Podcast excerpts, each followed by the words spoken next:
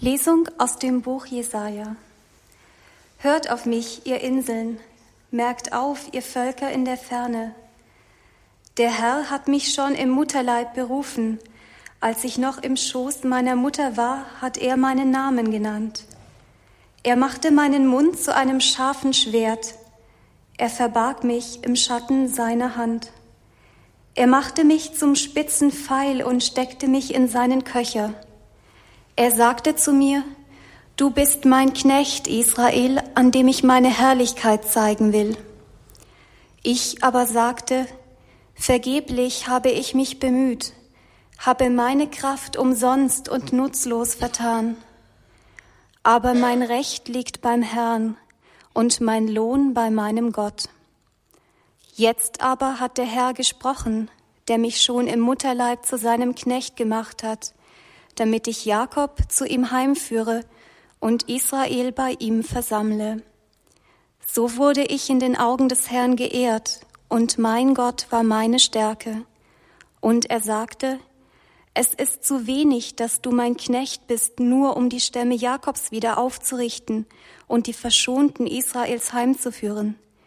Ich mache dich zum Licht für die Völker, damit mein Heil bis an das Ende der Erde reicht. Wort des lebendigen Gottes. Lesung aus der Apostelgeschichte. In der Synagoge von Antiochia in Pisidien stand Paulus auf, gab mit der Hand ein Zeichen und sagte, Ihr Israeliten und ihr Gottesfürchtigen, hört. Gott erhob David zum König, von dem er bezeugte, ich habe den David, den Sohn des Isai, als einen Mann nach meinem Herzen gefunden, der alles, was ich will, vollbringen wird. Aus seinem Geschlecht hat Gott dem Volk Israel der Verheißung gemäß Jesus als Retter geschickt. Vor dessen Auftreten hat Johannes dem ganzen Volk Israel Umkehr und Taufe verkündigt. Als Johannes aber seinen Lauf vollendet hatte, sagte er, ich bin nicht der, für den ihr mich haltet. Aber seht, nach mir kommt einer, dem die Sandalen von den Füßen zu lösen ich nicht wert bin. Brüder, ihr Söhne aus Abrahams Geschlecht und ihr Gottesfürchtigen, uns wurde das Wort dieses Heils gesandt. Wort des lebendigen Gottes.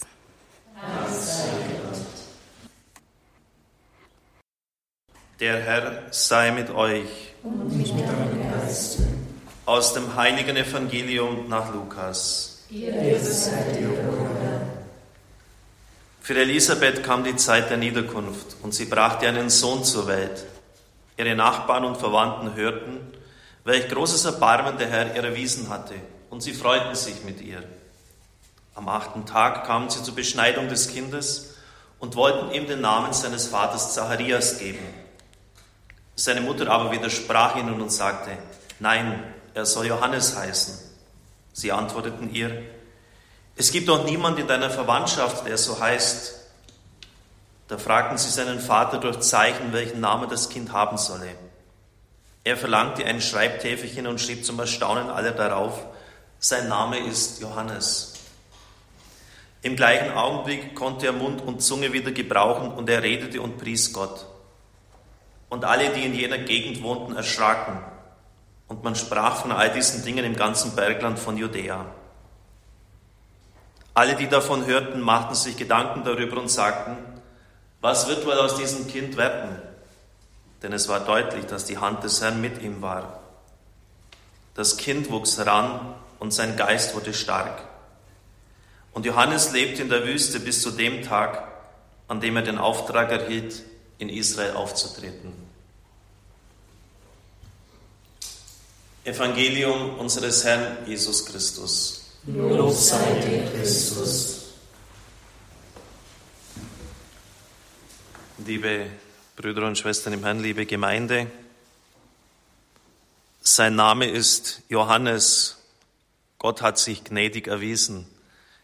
Er hat sich gnädig erwiesen dadurch, dass er, Johannes, ja, die Wende markiert dass er den Weg bereitet und dass er zur Umkehr aufruft. Und ich möchte das Wirken dieser großartigen Gestalten der Heilsgeschichte auch in Verbindung setzen mit unserem Radio. Johannes ist ein Wendepunkt in der Heilsgeschichte. Er ist der Abschluss des Alten Testamentes und ruft entsprechend der Tradition der großen Propheten zu Buße und Umkehr auf. Das war ja immer ihre Hauptaufgabe, dem Volk den Spiegel vorzuhalten und zu sagen, Freunde, so läuft's nicht. So kommt euer Gebet und euer Opfern, und da muss man mal merken, Gebet und Opfern, das tun im Tempel vor Gott nicht an. Ändert euer Verhalten, bessert euch, kehrt um. Das sind so die markigen Rufe, die wir bei Jeremia, Jesaja, Ezechiel bei den großen Propheten lesen. Prophetenschicksal war es, meistens auf taube Ohren zu stoßen, aber nicht nur das, auch auf verhärtete Herzen, sodass dann nicht selten der gewaltsame Tod, das Martyrium am Ende stand. Johannes bedeutet einen Wendepunkt in der Heilsgeschichte. Es ist Wendezeit. Es wird etwas ganz Neues kommen. Und von dieser neuen Person, die kommen wird, weiß er nicht sonderlich viel. Aber eines weiß er. Und das ist doch irgendwie hochinteressant. Er könnte jetzt ja so prophetisch schon so vieles andeuten, was da alles mit dieser Person kommen wird. Aber eines weiß er dass der Unterschied zwischen dem, der kommen wird, und ihm so groß ist, dass er nicht einmal würdig ist, die geringsten Sklavendienste diesem Mann, der kommen wird, zu erweisen. Denn der Sklave hat ja die Sandalen und die Schuhriemen aufgelöst. Also das hat er kapiert. Da werden zwischen ihm und dem, der kommen wird, Lichtjahre sein. Das wird eine ganz außerordentliche Persönlichkeit sein. Und in der Tat, wir wissen es ja, was Christus gebracht hat, war absolut revolutionär. Die Bergpredigt, das Wissen darum, dass Gott dreifaltig einer ist, dass er alles erschaffen hat, dass er den Menschen liebt, bereit ist, für ihn den Tod zu gehen. Die Gründung der Kirche, das Petrusamt, die Sakramente, die Mission zu den Völkern. Man könnte jetzt vielleicht noch ein paar Minuten aufzählen, was Christus alles gebracht hat. Wendezeit.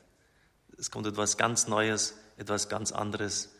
Und Johannes ist sozusagen die Türangel für dieses Neue.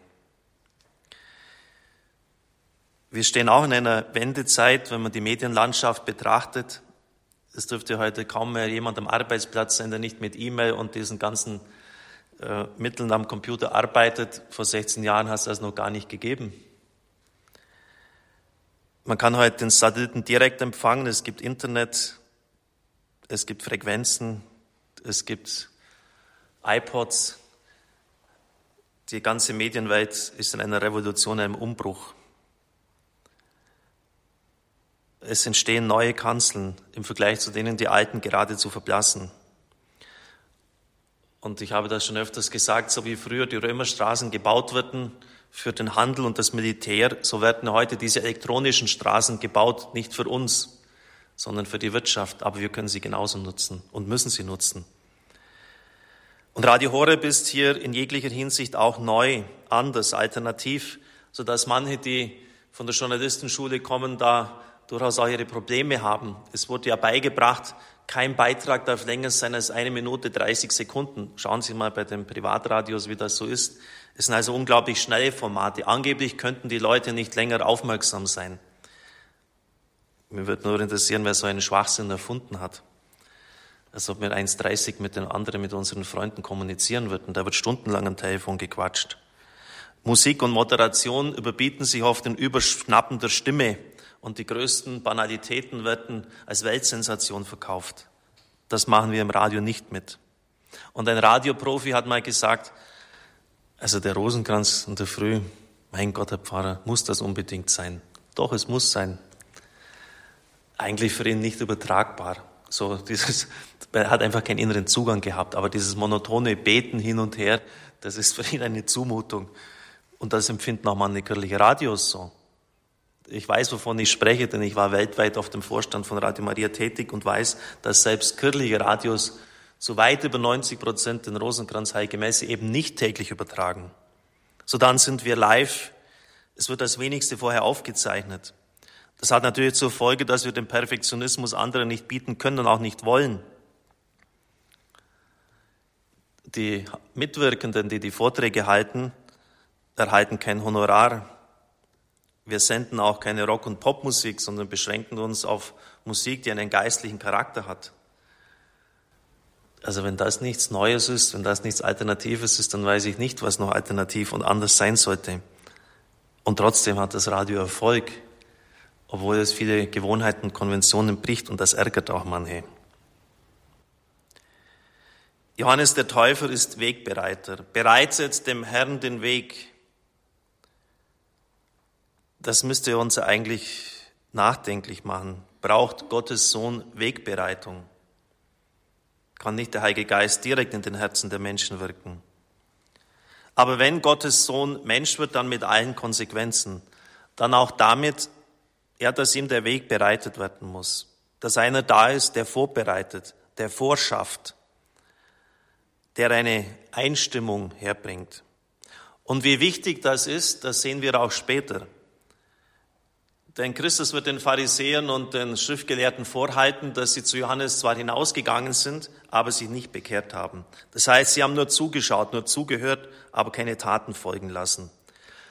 Es hat sich für sie also als ganz fatal erwiesen,